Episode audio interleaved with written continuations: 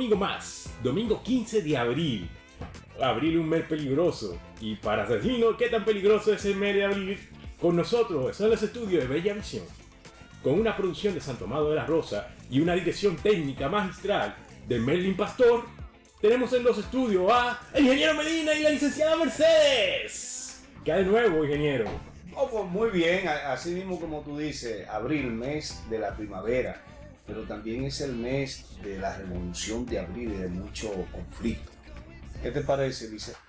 Buenas noches, ¿cómo están todos? Eh, encantada de estar compartiendo con ustedes en estos escenarios y compartiendo y llevándole a todo nuestro público un contenido para gente de buen gusto. Oh.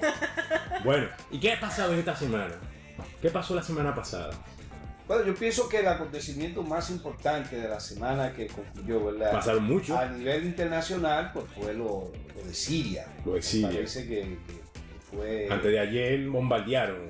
a- ayer, Antes de ayer. sábado. Antes de eh, ayer, bueno. a- ayer viernes. sábado. No fue el viernes. El- bueno, el, el viernes En la noche. En la noche, exactamente. Nos dimos cuenta el sábado, entonces en la mañana, más o menos alrededor de las 9 de la mañana, hora de, de los Estados Unidos, de la noche, hora de los Estados Unidos. ¿Usted está de acuerdo o no con ese bombardeo? Eh, yo pienso que había, eh, estoy de acuerdo, sí, pero yo pienso que había que dar una respuesta al tirano, al dictador de, de- Amigo de Putin. Siria, Bashar al-Assad, amigo de Putin. Y más o menos por ahí viene mi, mi comentario, ¿verdad? Con la primavera árabe. Vamos a tocar ese tema. Ah, pero yo también voy a tocar un tema que también impactó mucho la semana pasada. Que quizás en este tipo de países nosotros no tengamos una comprensión amplia. Estoy hablando de la comparecencia de Mark Zuckerberg delante del Congreso de Estados Unidos. Ese es un evento que hay que seguirlo de cerca, porque fue muy importante.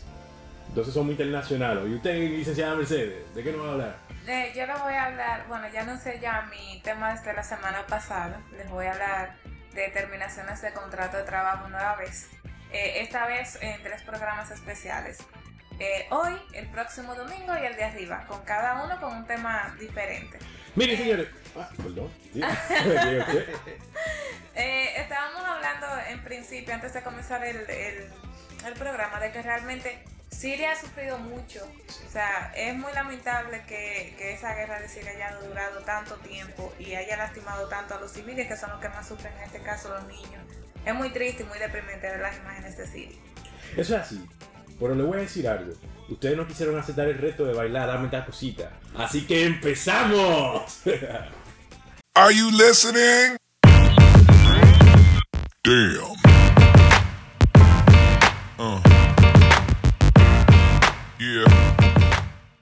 Sí, señores. Hoy le tengo el tema de la comparecencia de Mark Zuckerberg delante del Congreso. ¿Ustedes vieron esa conferencia? Esa presentación. ¿Qué le pareció? Eh, bueno, se veía muy interesante, pero se ve un más Zuckerberg que, que estaba como medio acorralado, aunque Zuckerberg, eh, que tiene una formación, es joven, pero tiene una buena formación intelectual. Eh, se defendió muy bien, pero ver a esos senadores, como tú dijiste en el Mambo de la Mañana, que se informaron y lo cuestionaron de una manera que, que él sintió, a veces se sonreía solamente. ¿Y usted qué le pareció, licenciada? Él se veía nervioso, se veía, y me imagino lo difícil que era para él explicar a todos esos yayitos que quizás no entendían. Bueno, No ahí- entendían tanto eh, lo que era así, explicarlo, tratar de que ellos entendieran lo que, lo que se estaba haciendo, ¿no? Miren, por ahí va mi comentario. ¿Qué pasa? Eh, el martes y el miércoles, porque él tuvo dos comparecencias, cada una aproximadamente de cinco horas. Mark Zuckerberg fue llamado al Congreso. Yo le digo a las personas que estos son de estos eventos que cambian la historia de la humanidad, pero que muy poco en el momento se dan cuenta por qué. Y siempre me gusta decir la anécdota de que en el 2007 yo me encontraba en el patio de, de mi colegio, de La Salle, junto con unos compañeros y le decía, miren, mañana van a lanzar el iPhone. Es un nuevo teléfono de Apple que va a cambiar la historia. Y ellos se reían. ¡Ah, qué va! Eso ahorita está aquí en el país, sí, pero el hecho de que esté ahorita en el país, eso es lo que va a decir que va a cambiar la historia. No, muchachos, mira, los otros días salió el B3, el otro día salió el Sony Ericsson. ¿Ustedes se acuerdan de este tipo de teléfono? El B6. Y hoy, 2018, todos sabemos que el iPhone cambió la historia. Pero ¿por qué el iPhone cambió la historia? No porque todo el mundo usa un iPhone, sino porque todo el mundo usa un producto derivado de ese avance tecnológico que significó el iPhone. Ahora bien, yo no comparo el lanzamiento del iPhone con la comparecencia de Mark Zuckerberg, sino con otro hecho de mucha importancia que tiene mucha similitud. La comparo con Bill Gates en el 1998 siendo cuestionado por el Senado de Estados Unidos. ¿Ustedes se acuerdan de eso? No, no. No. Yo realmente como que no le puse mucha atención en ese tiempo, como tú entenderás, a la noticia estaba muy pequeña. Y no, también no había ese desarrollo tecnológico en República Dominicana. Para el 98 simplemente los muy intelectuales de Santo Domingo tenían contacto con la tecnología. La- el desarrollo tecnológico de República Dominicana viene después de los primeros gobier- del primer gobierno del PLD. Ya se empezaba, pero como todavía no estaba popularizado en la sociedad el uso de la tecnología. Sin embargo, le voy a decir lo que pasó en el 1998. En 1998 el Senado mandó a buscar a Bill Gates. Eh, podemos ver la foto de este lado. Bueno, la pueden ver ahí en la pantalla.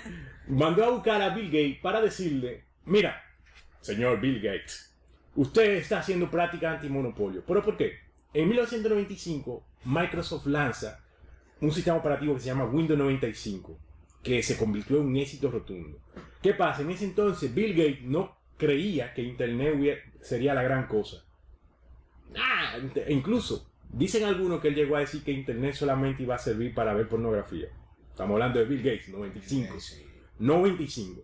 ¿Qué pasa? Eso dejó abierta la puerta para que un grupo de hackers y empresas nuevas, startups, crearan lo que son los navegadores. ¿Qué son los navegadores? Son estas aplicaciones que usted usa para ver páginas web. Chrome, Google Chrome, Firefox, Opera. Pero ¿qué pasa? En ese entonces, y usted sabe muy bien, que la mayoría de las personas antes del 2000 si- simbolizaban, creían que el loguito de Internet Explorer era Internet. ¿De qué viene eso? Esto viene de que cuando Bill Gates se dio cuenta que había esa compañía nueva llamada Netscape, que todo el mundo la estaba usando en su sistema operativo, Bill Gates tenía un monopolio. Él hablaba con, con IBM o hablaba con, con todos los otros fabricantes y le decía, mira, si ustedes, yo le voy a regalar el sistema operativo para que ustedes no tengan que hacerlo. Y ustedes me pagan 2 dólares por cada licencia que ustedes vendan. Eso le, le costó la, la fortuna inmensa que él tiene en la actualidad. Así fue que Bill Gates hizo su fortuna. Pero vamos, vamos rápido para entrar en materia. ¿Qué pasa con esto? Bill Gates lanza Internet Explorer como una actualización de Windows y crea código malicioso para que Netscape, si tú lo instalabas, tu computadora le aparecía un pantallazo azul, la pantalla azul de la muerte. Entonces, los senadores de Estados Unidos vieron esto y le pusieron leyes antimonopolio, donde decían que usted no puede poner sistema operativo. Del 2002 al 2003, el Internet Explorer era considerado el, navega- el único navegador omnipresente en la, en la web. ¿Por qué? Porque tenía una cuota de mercado sobre el 95%. Oigan esto, qué interesante. Una cuota de mercado del 95%. ¿Qué pasó entonces? Lo que pasó fue sencillo. Con esta medida, este juicio que empezó en 1998, el, el Congreso de Estados Unidos marcó un rumbo a desbaratar los monopolios. Esto hizo que básicamente surgieran nuevas empresas como Firefox, que es el legado de esta empresa que se llama Netscape, eh, Google Chrome, a través de Google, y la web en menos de 10 años pasó de ser un digihuevo a Mega Cabuterimon. Sí, soy fan de Digimon. Entonces, esto mismo puede pasar ahora. ¿Por qué esto mismo puede pasar ahora? Tenemos que entender por qué el Congreso de Estados Unidos llama a, Mark Zuckerberg. a Mark Zuckerberg. ¿Por qué usted cree que lo llama? Por lo, el escándalo de analista. eh, Cambridge Analytica. Nosotros tenemos un video aquí abajo que lo pueden ver, se lo dejo en la descripción. Pero esto es para la gente que nos ven por YouTube. El cuento corto es lo siguiente. El Congreso de Estados Unidos llama a Mark Zuckerberg a comparecer por dos cosas. Porque Trump es presidente de Estados Unidos y porque eh, Inglaterra dejó ser parte de la Unión Europea. ¿Cómo así? Sí, El Brexit. el Brexit. ¿Qué pasa con estos dos hechos? Estos dos hechos están conectados con una empresa londinense llamada Cambridge Analytica, que se dedicaba a recolectar información para cambiar la opinión de las personas. ¿Cómo hacían esto? Se dice que Cambridge Analytica recolectó más de 50 millones de perfiles durante la campaña de, de Donald Trump en Estados Unidos. Y esto tuvo un impacto significativo, porque vamos a ponerlo así.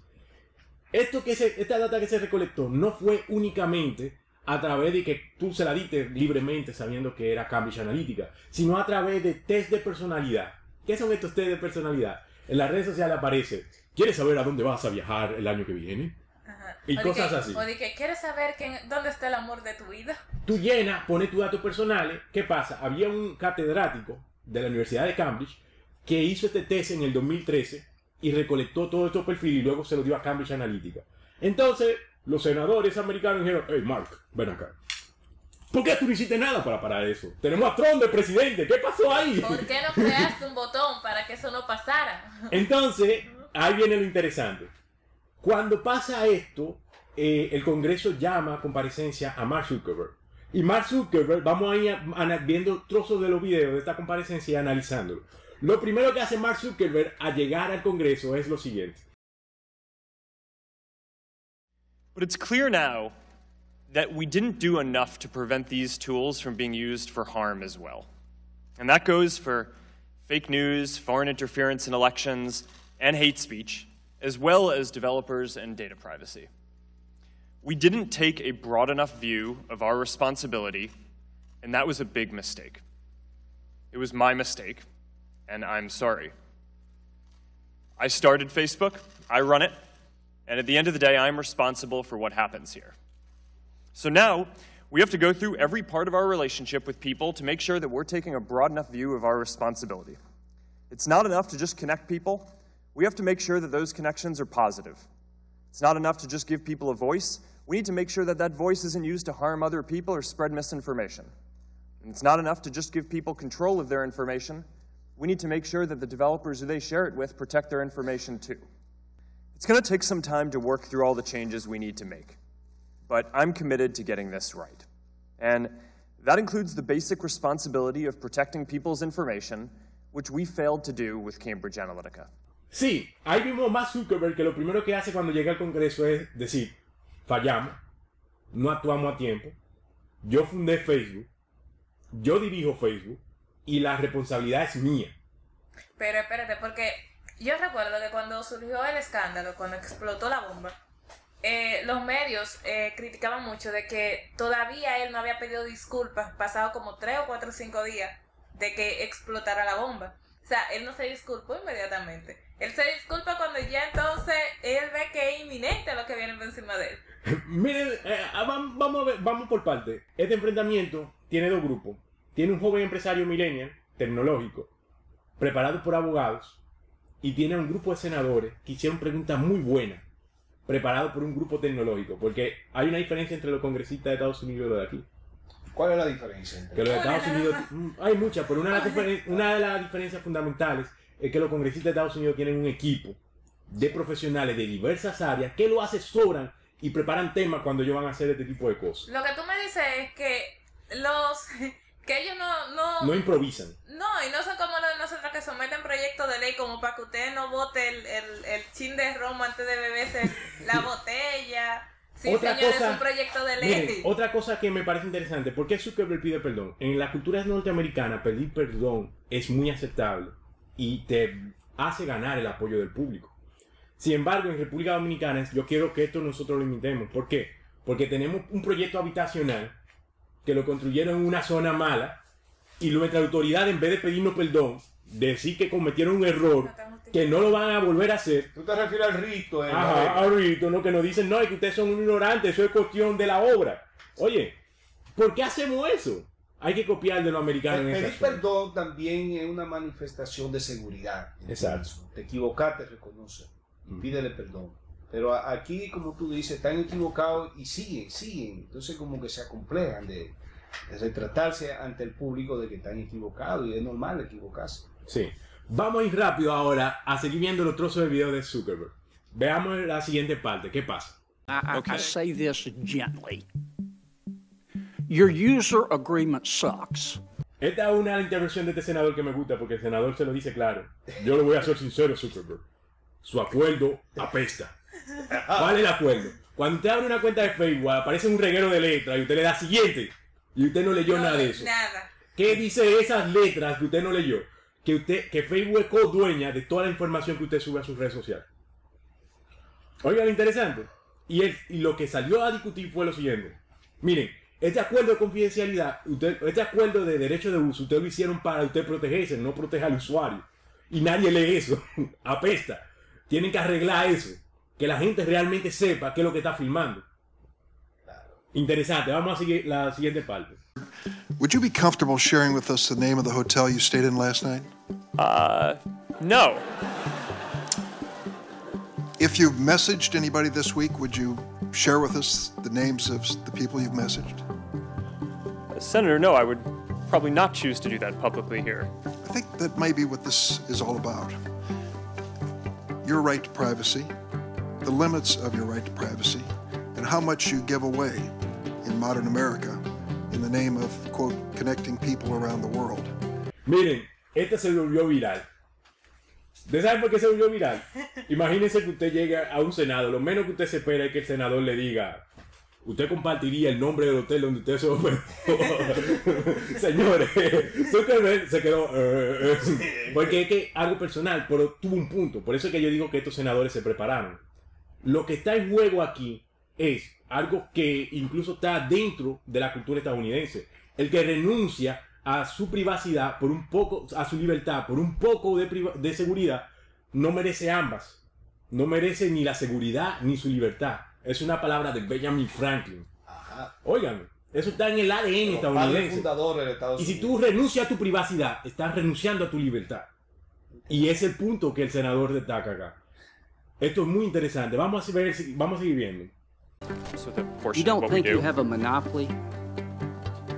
Uh, it certainly doesn't feel like that to me. Okay. Tema de monopolio. Por eso es que le digo que hay cierto símil entre Facebook y Microsoft. Aquí el senador le pregunta, ¿usted tiene un monopolio? Y él dice, no, yo no lo veo así. Y Zuckerberg, que es muy inteligente, dice, se apoya en lo siguiente. Señores, yo le estoy resumiendo esto rápidamente, pero cada comparecencia tiene aproximadamente 5 horas. Sí. ¿Qué dice Zuckerberg? Miren, esto es una carrera armamentística. Nosotros tenemos gente en Rusia, en China, tratando de coger el mercado. Ustedes pueden ponerme regulación a mí, de baratar mi empresa, o poner regulación para que nuevas empresas americanas no puedan entrar al mercado, mientras tanto los chinos y los rusos sí van a tener este tipo de empresas. Básicamente, es lo que le digo. Yo puedo, ser, yo puedo ser un desgraciado, pero yo soy su desgraciado. Exactamente. A mí, a mí la parte que más me gustó de, de creo que fue de la primera comparecencia que le decían, eh, vamos a tomar el receso de cinco minutos porque ya tenemos dos horas y él, no, no, no, pero si estamos empezando. Porque eso es esto". preparado por los abogados. Yo tengo la razón. Le voy a decir un dato más adelante que ustedes se van a sorprender. Ahora, Zuckerberg es un milenio. Sí, él tiene 33 años. Todas las personas que tienen entre 21 y 37 años son millennials. Incluyendo Merlin Pastor. Incluyendo a Merlin Pastor. Ahora vamos a ver el siguiente trozo de video. So- said, and I think multiple times during this hearing, that I own the data on Facebook if it's my data. Yes. And and I'm going to tell you that I think that that sounds really good to me. But in practice, let's think about this for a second. You're making about fif- fif- 40 billion bucks a year on the data. I'm not making any money on it. It feels like you own the data. Ahí, señores, miren esto interesante. Y se hizo mucha pregunta con respecto a esto. El modelo de negocio de Facebook, ¿cuál es? Oh, la publicidad. Eh, Una senadora más adelante le pregunta, eh, señores, ¿usted cobra por Facebook? No. ¿Y cómo usted gana el dinero? Vendemos anuncios. Claro. Entonces, este senador, como vimos, le está preguntando, eh, ¿los datos de Facebook son míos? Y él le dice que sí. Ah, pero usted gana dinero con esos datos. Yo no me siento que eso sea mi dato, que sea mío. Mientras Zuckerberg estuvo sentado en el Senado, ganó 3 mil millones de dólares En ese tiempo. en el tiempo que estuvo en el Senado. 3 mil millones de dólares. Usted junta a todos los dominicanos y no ganamos eso en un año. Oiga, claro. 3 mil millones de dólares. Estamos hablando que el PIB de República Dominicana son 14 mil millones. Él lo ganó en 5 horas, sentado ahí, con los datos de toda la gente que usamos Facebook. Porque eh, Apple le dijo los otros días, a nosotros nos gusta vender productos porque así el usuario compra un producto. Cuando usted no compra un producto, usted es el producto. Le dijo Tim Cook. Pero y por una ahí va el juego. cosa, ¿cómo él ganó tanto dinero? Lo que pasa es que la comparecencia de Zuckerberg fue muy interesante. Convenció a los inversionistas. Porque puso a los senadores en que, miren, vamos, vamos a seguir viendo. Yo le explico ahora. Veamos el siguiente trozo de video. I believe you're more responsible with millions of Americans' personal data than the federal government would be. Yes. Uh, but, Senator, the. Your point about surveillance, I think that there's a very important distinction to draw here, which is that when, when organizations do surveillance, people don't have control over that. But on Facebook, everything that you share there, you have control over. Responsabilidad. Esto es muy importante. ¿Por qué esto es muy importante? Porque incluso Leonel Fernández, eh, en la última entrevista que hicieron en La Habana, habló de esto. Aquí el senador le pregunta a Zuckerberg, ¿usted cree que usted tiene mayor control que el mismo gobierno sobre esos datos? Básicamente lo que le dijo el senador fue, yo creo que ustedes tienen demasiado poder. Es momento que nuestro propio, yo creo que mi gobierno puede hacerlo mejor. ¿Usted lo cree? Y Zuckerberg dice, claro que no, nosotros sabemos hacerlo mejor que ustedes. Y ahí se arma la discusión. ¿Por qué? Porque el mismo Leonel Fernández plantea lo siguiente. Es increíble que Amazon sea el dueño del mercado del comercio electrónico en Latinoamérica. ¿Por qué no lo gobierno? Yo no voy con los gobiernos. Yo creo que la tecnología, la innovadores, las empresas tecnológicas son más innovadoras que los gobiernos. Ahora sí los gobiernos tienen que ponerse a la altura de poderlo regular correctamente. Esa es mi posición con ese tema. Sin embargo, miren lo que dijo Leonel Fernández. CEPAL ha planteado una cosa que me parece magnífica, que debemos prestar atención. ¿Cómo creamos el mercado común digital latinoamericano? ¿Por qué razón tiene que ser Amazon eh, el que esté siendo el gran supermercado del mundo? Y nosotros en América Latina no podemos tener un intercambio comercial aprovechando la tecnología de la virtualidad, el mercado digital común, donde podamos colocar nuestros productos en el mismo sistema de pedir por Internet. No lo hemos logrado ni siquiera en un país. El comercio electrónico en América Latina es algo incipiente y el potencial que eso tiene es inmenso, pero no logramos hacerlo. ¿Qué le parece a usted, ingeniero? ¿Cuál es su posición? ¿Usted está de acuerdo con Leonel Fernández que los gobiernos tienen que comenzar a crear este tipo de empresas? ¿O conmigo que hay que regularlo? Oye, ya yo me estoy comparando con Leonel. Mira, yo siempre he, sido de opinión de que debe ser sector privado. Mm. Ahora, como tú dices, el Estado debe de regular, sino dejar hacer que ellos hagan lo que ellos quieren. Sí. Vamos a ver el último trozo de este video porque es muy interesante. Le preguntan a Zuckerberg sobre si hubo o no injerencia rusa. What is Facebook doing to prevent foreign actors from interfering in U.S. elections? Uh, one of my greatest regrets in running the company is that we were slow in identifying the Russian information operations in 2016. You know, there are people in Russia whose job it is is to try to exploit our systems and other internet systems and other systems as well. So this is an arms race. Vean. Ta, ta, ta, tam. Miren, Zuckerberg dice lo siguiente. Existe gente en Rusia y menciona Rusia literalmente, no dice en países extranjeros, que tienen una carrera armamentística contra nosotros, tratando de vulnerar nuestro sistema para hacer injerencias. Y nosotros estamos atrás de corregir eso. Básicamente, con esto él bloquea el tema de monopolio. No me acusen de monopolio y me regulen al exceso y me dejen perder la competencia. Yo soy de ustedes. Y sí, nosotros reconocemos con esto. Y también dice un dato que tiene que a Trump. Nosotros estamos trabajando con el fiscal especial Ah, para el caso de Russo. Con Mueller. Ajá, lo afirmó el Malta. Entonces, ¿qué dice Facebook? Facebook dice lo siguiente, nosotros vamos a usar inteligencia artificial para tratar de corregir la mayoría de los errores que tiene la plataforma. Incluso ellos ya están usando inteligencia artificial porque esto me parece muy interesante. Miren esta imagen. Esta imagen me la mandaron por un grupo diciendo lo siguiente.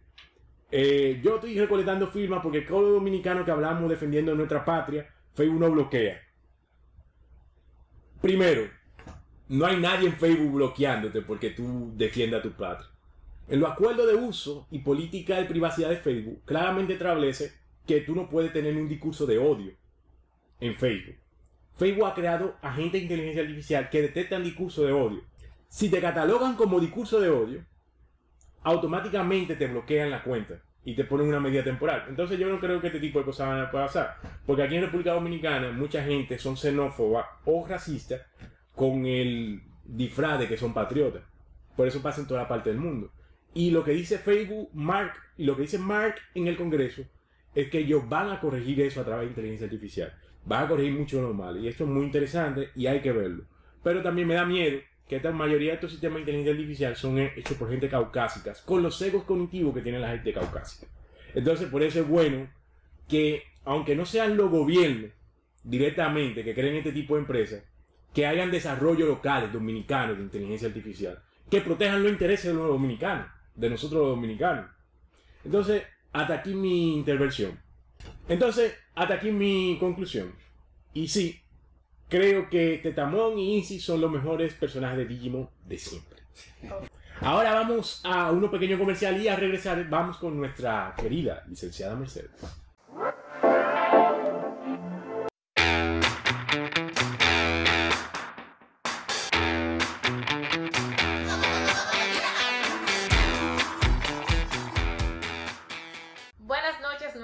¿Cómo están todos? Eh, como le había anunciado la semana pasada, vamos a hablar nuevamente de con- determinación de contrato de trabajo. Insisto mucho en este tema, primero porque ustedes lo piden, segundo porque sé que hay muchas muchas cosas que ustedes quieren saber de, de estos temas. Me pueden preguntar, me pueden preguntar ah, en nuestras cuentas de las redes sociales, me pueden dejar las preguntas ahí y con mucho amor y cariño le vamos a responder. Miren señores, le, en el programa anterior explicaba que la terminación del contrato de trabajo surge por tres causales. Despido, desahucio y dimisión. En el día de hoy vamos a hablar de lo que es el desahucio. El desahucio es la terminación de contrato cuando cualquiera de las partes deciden ponerla sin alegar ninguna causa justificada. O sea, usted va a preguntar, pero ¿cómo así sin alegar ninguna causa justificada? O sea, que usted no necesita un porqué para usted romper el contrato de trabajo. O que usted no necesita haber cometido una falta, pues, cuando es por parte del empleador, una falta grave que se la puedan comprobar por la cual ustedes le van a terminar su contrato de trabajo. Simplemente, sin alegar ninguna causa, sin tener que demostrar ninguna causa, terminan el contrato de trabajo. Esta terminación necesariamente debe surgir con aviso previo a usted. O sea, antes de eso deben de decirle, mira, eh, Armin, te voy a terminar tu contrato de trabajo en 14 días.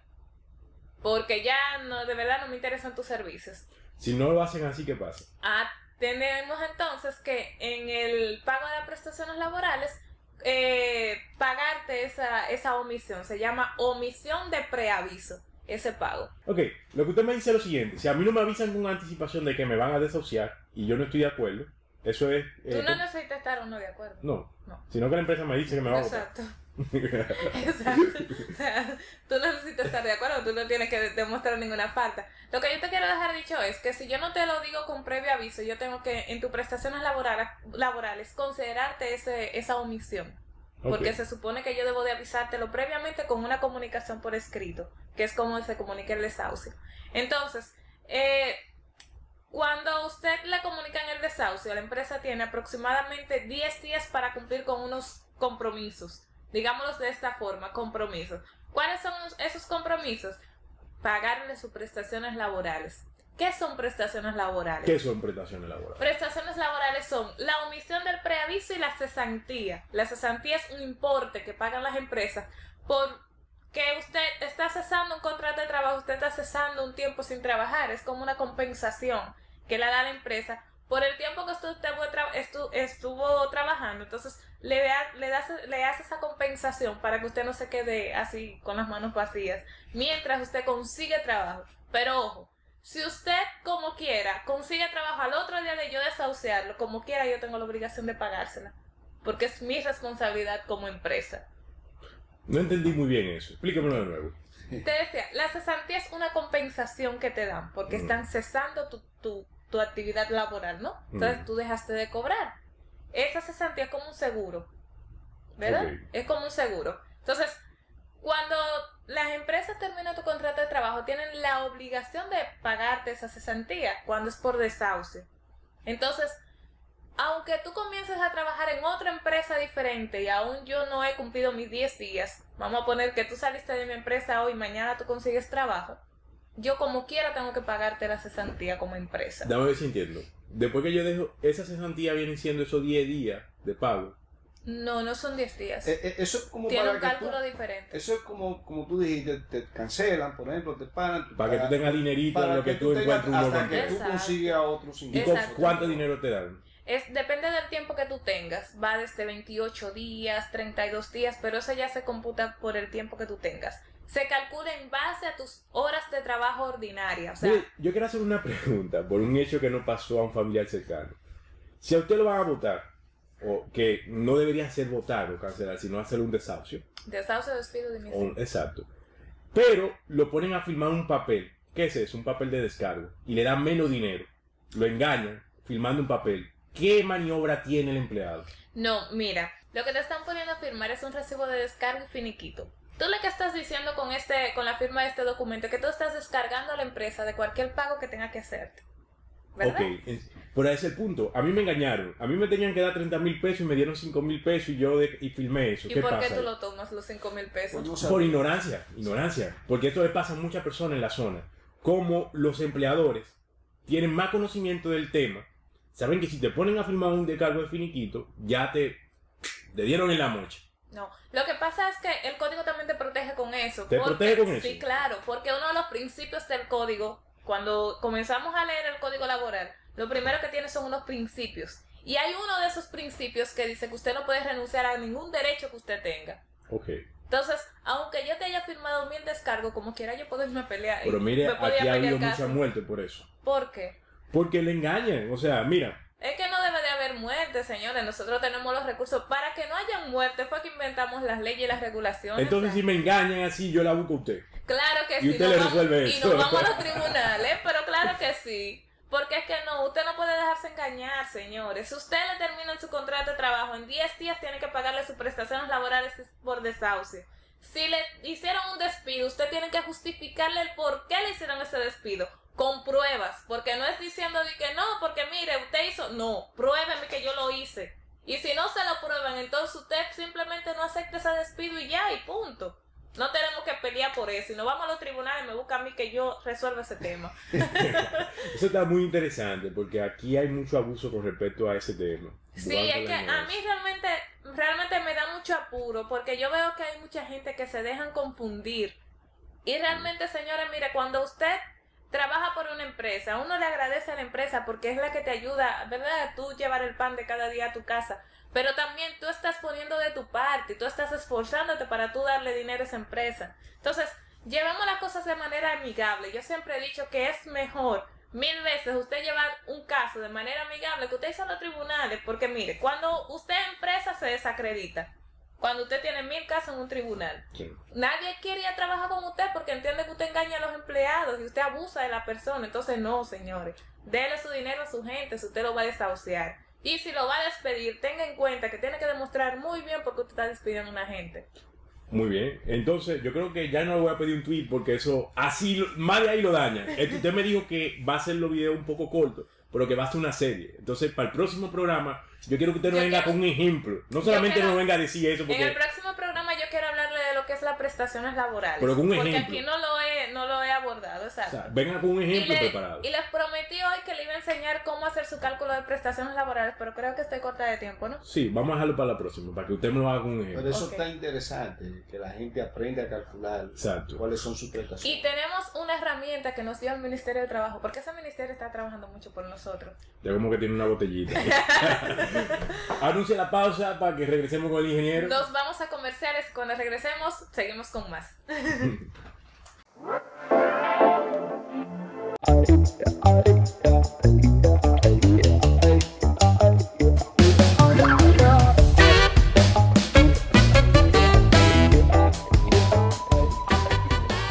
Sí, como no, de nuevo aquí. Mire, el tema de hoy, que está muy actualizado, tiene que ver con la primavera árabe, que también en la prensa occidental la llamó la Revolución Democrática de Arabia. Y esta tuvo su detonante el 17 de diciembre del 2010. Un joven vendedor de vegetales y de, de fruta en Túnez, Mohamed Bouazizi, este joven que la, policía le confiscó su, su lugar de, de donde tenía su puesto de venta, también una oficial de la policía lo ofendió, lo, lo escupió, y él de una manera muy indignada se autoinmoló, se roció con, con una pintura inflamable y se prendió fuego. Hizo un grito, dijo, ¿y ahora de qué yo voy a vivir? Este, esta autoinmolación de Mohamed Bouazizi indignó a la población de Túnez, sobre todo a los jóvenes que empezaron a, a manifestarse. Él duró 18 días vivo, murió entonces el 4 de enero del 2011. Y el presidente de Túnez, Ben Ali, se vio forzado a renunciar por la presión, por las manifestaciones populares que se estaban dando en Túnez Diez días después de la muerte, el 14 de, de enero del 2011, este dictador que tenía 23 años gobernando a Túnez, pues se vio forzado a renunciar. Luego, esas manifestaciones que empezaron en Túnez se fue contagiando y creó un efecto dominó. Llegó a Egipto, donde también los jóvenes se manifestaron. Por eso en Egipto le llamaron la revolución de los jóvenes. Eran jóvenes que la mayoría de menos de 30 años de edad y que eh, tenían una educación muy superior a las generaciones anteriores a, a la de ellos. Le voy a dar un dato interesante. Yo sé que lo estoy interrumpiendo su No, no, pero Pero mire, en Egipto hubo un ex empleado de Google que estuvo involucrado en una página web, eh, era una página de Facebook, que incluso salió en la portada de Times. Cambridge. ¿Eh? Cambridge. No, no Ah, era Cambridge. Otra. Era otra página. Pero le llamaban el chico Google. Porque él creó una página y espontáneamente la gente comenzó a entrar a la página y de ahí se organizó y pasaron entonces a las calles. Ojo aquí, yo no estoy diciendo que la primavera árabe el rol principal fueron las redes sociales, sino que fueron, fueron una herramienta fundamental. Pero lo interesante aquí, y esto es lo que yo digo aquí en el país, por ejemplo, Twitter. Twitter influye mucho en República Dominicana, aunque lo usemos muy poco. ¿Por qué? Porque las personas que usan Twitter regularmente también están en la televisión, están en la radio, y llevan el mensaje desde Twitter a la radio, a la televisión, y ahí se masifica. Que fue lo que pasó con, con la primavera árabe. Claro. Ese es el primer... el y además, eh, algo muy importante, además de las redes sociales, el internet, es que esta generación de esos jóvenes tenía una educación muy superior a la que habían tenido las generaciones anteriores a ellos. Tenían, eran universitarios la mayoría de ellos. Y entonces empezaron a protestar. Entonces, en, en Egipto, el presidente Hosni Mubarak, que tenía 30 años en el Estado, también se vio forzado a, re- a renunciar. Este efecto dominó llegó también a, a Yemen, a, a Argelia, pero en Libia y en Siria, aquí cuando llegó hubo entonces guerra, guerra civil. En, en, Libia, por ejemplo, llegó en marzo, también en, en Siria llegó en marzo. Pero el dictador de, de Siria, eh, Muammar al-Gaddafi, que tenía 42 años gobernando y que fue muy famoso en los años 80, quizá los, los- los milenios no se recordarán de él, pero Claro que sí hay una película inspirada en él. Se llama el, Gaddafi. Dicta- El Dictador. Exactamente. Muy- una comedia, pero Sí, yo sí, le recomiendo a la gente que la vea. una figura, Mohamed Gaddafi. Entonces Mohamed Gaddafi se resistió y empezó a bombardear a, a los rebeldes, a los jóvenes que estaban protestando. ¿Y qué, hizo- ¿Y qué hizo entonces la población? Se dividió. Una parte también del ejército y la población se armaron y se alzaron y ahí inició la guerra. La OTAN, es decir, la Organización de- del Atlántico Norte, del Tratado del Atlántico Norte, que forman los Estados Unidos, Alemania, Inglaterra, Francia, apoyaron entonces a los grupos rebeldes que estaban manifestándose de manera primero pacífica, pidiendo democracia y derechos sociales. La OTAN lo apoyó y bombardeó a Libia, al ejército de Mohamed Gaddafi, y el 20 de octubre encontraron a Mohamed Gaddafi ya que, se, que, estaba en su ira, lo apresaron y lo ejecutaron. Ahí terminó la guerra civil en Libia, seis meses duró. Pero en Siria, el dictador de Siria, que había llegado al poder, Ba- Bashar al-Assad, que había llegado al poder en el año 2000, que había sucedido a su padre, Hafez al-Assad, que tenía ya 29 años en el poder. Hafez al-Assad había llegado al poder en el año 1971 tras un golpe de Estado, pero murió en el año 2000 y su hijo Bashar al-Assad, el actual dictador de, de Siria, Dictador. exactamente. ¿Usted lo considera un dictador? Sí, son los dictadores. Y, pero Represivos. yo quiero que usted me explique algo. ¿Por qué aquí en República Dominicana tienen tantos seguidores? Bueno, yo pienso que también tiene que haber mucho con el fanatismo, porque por ejemplo Jafet, el papá de Bashar al-Assad, era pro-soviético, incluso había estudiado en la Unión Soviética, fundó el Partido Socialista de Siria, y en el año 1980, siendo él presidente de Siria, Jafet al-Assad, hizo un tratado con la Unión Soviética de amistad y de defensa, es decir, de ayuda militar. Entonces usted lo que me dice es que los defensores ahora mismo de Siria y de este régimen son fanáticos rusos. Exactamente, son fanáticos. rusos. Fanáticos. Eh, tiene una connotación muy fuerte. Usted le está diciendo fanático. Yo creo que hay una, hay una contradicción. en Porque yo le diría a usted que usted es un vendido americano. No, ahí yo voy, ahí yo voy en mi comentario. Por ejemplo, las manifestaciones que se dieron en Siria eran era pacífica, era la población, los jóvenes que querían democracia, querían derechos eh, eh, sociales. se manifestaron, pero luego a ver la presión que tenía el gobierno de Bachar, porque lo bombardeó, se armaron. Y un grupo también del ejército lo apoyó y formaron el ejército libre de Siria. Pero en Siria se complicó más el asunto, que tiene que ver también con el apoyo que le dio Rusia y también que le dio Irán. Porque eh, eh, al-Assad apoyó a Irán cuando Irán peleó en los años 80 contra Irak. Entonces quedan eh, eh, ese, esos acuerdos. Tanto Irán como, como Rusia apoyan a Bashar al-Assad, al presidente, al dictador de, de Siria. Se complicó porque también llegaron muchísimos grupos islamistas, entre ellos el Estado Islámico, que todos conocemos, el grupo yihadista. Pero ¿por qué? Yo sé que usted no tiene un video, pero ¿por qué- antes que usted muestre el video, ¿por qué eh, Rusia apoya? Dígamelo en, en palabras sencillas, ¿por qué Rusia y Putin apoyan al azar? Bueno, ahí por lo que estaba diciendo anteriormente, del año, eh, el papá de Bashar al-Assad, Hafez al-Assad, era prácticamente pro-soviético y había hecho en el año 1980 un acuerdo con la Unión Soviética, un acuerdo de amistad y de protección militar. Entonces Siria se convirtió en el principal aliado de la Unión Soviética en esa zona de Arabia. Y eso es lo que está Putin, protegiendo a su principal aliado. Pero Trump le dijo muy fuerte. Trump No. le dijo quién, que, dime con quién anda y te diré quién eres, básicamente. Exactamente. Vamos a ver este video eh, brevemente, ¿no? Que, explica un poco la, la situación de la primavera árabe. Hace tres años, en Túnez, caía Ben Ali, un gobernante que estuvo durante décadas en el poder en Túnez. Y como un reguero de pólvora, se extendieron las revoluciones en el mundo árabe. Nadie se esperaba la caída de Ben Ali en enero de 2011.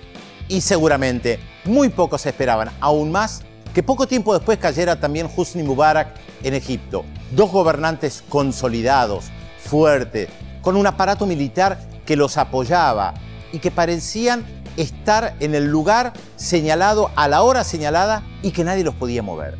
Sin embargo, las masas, las grandes masas, a veces sorprenden en la historia. Y así son las revoluciones. Irrumpen cuando nadie lo espera. Fue lo que pasó en Túnez y fue lo que pasó en Egipto, con una característica muy particular.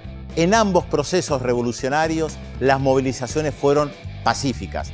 Miles de personas salieron a las calles a desafiar a esos poderes constituidos sin armas, con la voluntad de llevar adelante profundas reformas, con la voluntad de destituirlos sin tirar un solo tiro.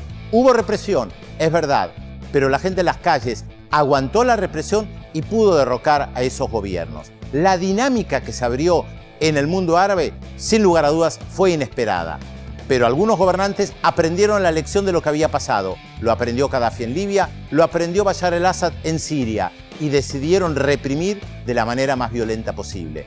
Esto motivó que muchos se levantaran en armas en contra de esos gobiernos. Y esas revoluciones, que habían comenzado en un proceso pacífico, que además era muy bien visto no solamente por las poblaciones locales, sino por toda la región, se convirtieron en un galimatías, en muchos grupos armados que se levantaron en armas en contra de sus gobernantes, pero que además comenzaron a pelear entre sí.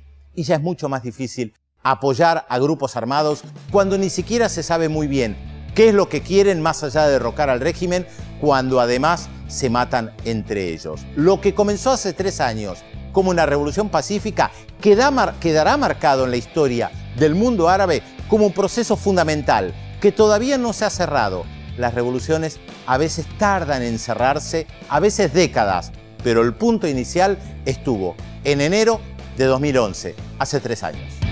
Sí, como tú decías, Almi, entonces eh, el sábado pasado, sábado 7 de abril, el presidente de Siria, Ba- Bashar al-Assad, bombardeó con armas eh, químicas, con cloro gas, a la zona de Duma, Duma que es la... la, la Ghouta- ¿Usted está seguro? Mira, eh, eh, el presidente de Francia, Emmanuel Macron, está completamente seguro. Hay muchísimos videos por ahí donde se ven los niños en los hospitales, videos que, que son realmente tristes, ver esos niños eh, en esa situación. Que son los que más sufren. los Exactamente. Estamos hablando, Lisset, por ejemplo, que esta guerra que tiene siete años, que empezó en Siria en marzo del 2011, ya se han desplazado más de 10 millones de, de- de habitantes. Es decir, Una Siria república tenía dominicana. 23 millones de habitantes. Es como si la guerra. nosotros cogiéramos República Dominicana y nos fuéramos toditos. Exactamente. Y hay aproximadamente unos 500 mil muertes, es decir, medio millón de personas muertas, y hay más de 2 millones de niños que no van a la escuela. Esta es la peor crisis de este siglo, del siglo XXI, la peor guerra, perdón.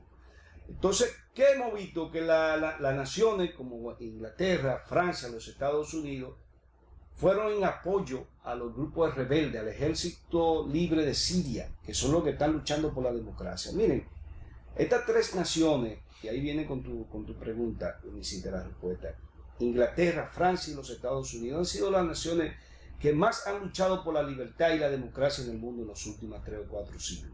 Es decir, estas naciones, por ejemplo, la primera revolución fue la de Inglaterra, en el siglo XVIII, luego la de, la de la- en el siglo XVII, la de Inglaterra, luego la de, la de Estados Unidos y la de Francia. Siempre han estado al, del lado de la, de, de la libertad, de la democracia, tanto en la primera como en la segunda guerra mundial. Pero además, estas tres naciones, Inglaterra, Francia y los Estados Unidos, son las tres naciones que más han contribuido tanto al desarrollo tecnológico, económico, social al mundo. Los que más le han hecho aporte al mundo. Yo simpatizo mucho por estas tres naciones, precisamente por su historia. O sea, siempre estoy a favor de la democracia, de la libertad y del desarrollo tecnológico, del desarrollo económico, social y político del mundo. Ustedes han hecho sus conclusiones, básicamente, si ya decírsela, pero yo quiero que usted, en 280 caracteres, nos diga sus conclusiones y qué usted le diría a esas personas que dicen que la primavera árabe fue un invento de Estados Unidos.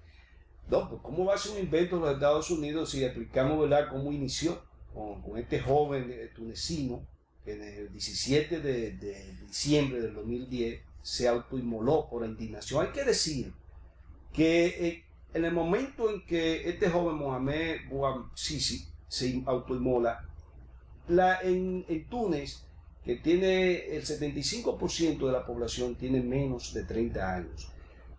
Y el 60% de esos jóvenes estaban desempleados. Es decir, había una situación crítica. Por eso yo dije que Mo- Mohamed Bouazizi lo que fue el detonante. Es decir, él se inmoló, se sintió indignado por la presión que tenía y los jóvenes entonces, que ya eran jóvenes diferentes, empezaron a protestar. Pero lo que ellos reclamaban era más democracia y más derechos sociales. Por eso yo digo que es una maravilla. Ahora, ¿qué pasa?